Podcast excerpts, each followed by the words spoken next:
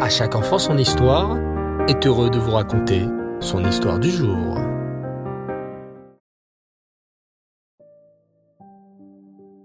Bonsoir les enfants et Reftov, j'espère que vous allez bien.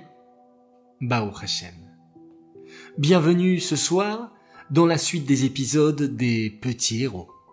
Ces petits garçons qui ont été emprisonnés dans les prisons russes car ils continuaient à étudier la Torah malgré l'interdiction du gouvernement. La semaine dernière, nous avions raconté que le chef d'interrogatoire russe avait demandé aux enfants ce qu'ils faisaient dans les sous-sols de la synagogue, et chaque enfant avait inventé une autre excuse. Ceci énerva beaucoup le garde chargé d'interroger les enfants, le chef de l'interrogatoire. En effet, il pensait que les enfants apeurés et terrifiés allaient tout avouer directement. Mais ces petits chassidim n'avaient pas du tout peur des policiers gardes russes. Ils étaient décidés à ne pas avouer pour éviter d'aller en prison et d'être punis. En colère, les gardes cherchèrent un autre moyen de les faire avouer. Et un des gardes russes eut une idée. Il fit venir Raphaël, un des enfants en plein milieu de la nuit dans la salle d'interrogatoire. En arrivant, Raphaël vit son Moré adoré, Moré Moshe. Que faisait-il ici?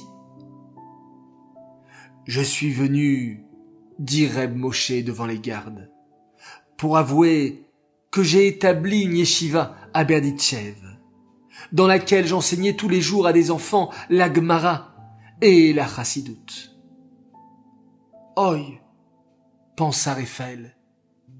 Je ne sais pas pourquoi le Moré a avoué, mais je sais que si nous voulons nous protéger, nous devons absolument nier avoir étudié la Torah. Je dois essayer de toutes mes forces de ne pas montrer aux gardes que je connais Moré Moshe. Alors, petit, maintenant tu reconnais ton professeur? demanda le garde. Ben non, répondit Raphaël. Je ne connais pas cet homme. Je ne sais même pas de quoi il parle. Le garde tapa du poing sur la table de toutes ses forces. Menteur, je sais que tu mens. Retourne dans ta cellule.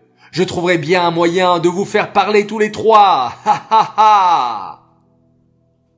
En retournant dans sa cellule, Raphaël réveilla ses copains et leur raconta ce qu'il s'était passé, que leur professeur avait tout avoué devant les gardes. Ensemble, les trois enfants décidèrent que même si les gardes faisaient tout pour les faire avouer, et même si leur Moré avait lui-même avoué, c'est sûr qu'eux-mêmes, s'ils voulaient un jour sortir de cette prison et retourner chez eux, ils devaient tenir tête aux gardes et surtout ne pas avouer. Mais le lendemain, les trois enfants retournèrent dans la salle d'interrogatoire. Et de nouveau, leur professeur avoua leur avoir enseigné la Torah. Et de nouveau, le chef d'interrogatoire interrogea chaque enfant, et chacun d'eux répondit la même réponse, qu'il ne connaissait pas cet homme. Les gardes ne savaient plus quoi faire.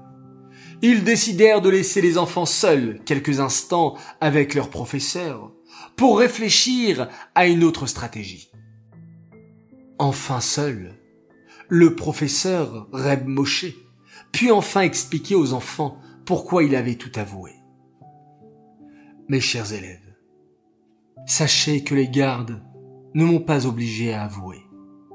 C'est moi qui ai décidé d'avouer, car j'ai compris que si je n'avouais pas, les gardes risquaient de continuer leur enquête et d'attraper Rasvé Shalom d'autres hommes, d'autres professeurs, et peut-être même mettre la main sur d'autres yeshivotes clandestines qui continuent à ouvrir en Russie. Je ne veux pas que les Russes continuent leur enquête.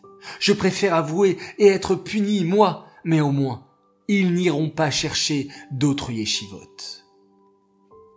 Ah, les enfants avaient compris maintenant. Oui, en niant avoir étudié la Torah, ils se protégeaient eux, mais ils mettaient peut-être en danger les autres élèves et professeurs qui continuaient à étudier dehors, dans d'autres sous-sols. Que devaient-ils faire alors? Vous pouvez avouer, les rassura leur professeur.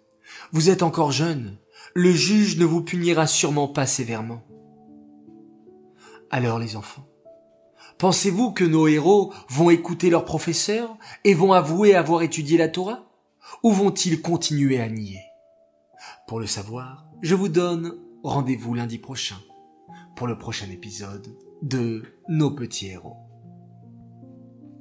Cette histoire est dédiée Lelou Nishmat, Yosef Tzvi ben Rav Simcha Bounem, Shalom. J'aimerais, les enfants, annoncer notre grand gagnant de notre campagne Charidi sur les bonnes actions. Oui, je vois plein plein plein plein de bonnes actions défiler.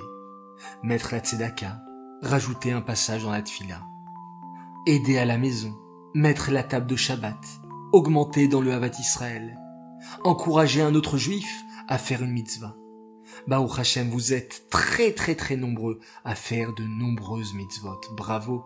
Nous avons dépassé les 500 mitzvot et nous avons tiré donc un nouveau grand gagnant qui s'appelle Shalom Benelbaz. Bravo à toi. Tu vas recevoir un joli cadeau. Quant aux autres, je vous encourage à continuer à participer à cette campagne et à augmenter le nombre de mitzvot dans le monde entier. Voilà les enfants, nous allons nous quitter en faisant une nouvelle mitzvah celle de la récitation d'un Télim pour la protection du Ham Israël. Allélu, et Adonai, kol goim, shabechu, kol haomim, ki gavar, alenu chazdo, ve'emet Adonai, leolam. Alléluia. Laila on se quitte en faisant un magnifique Shema Israël.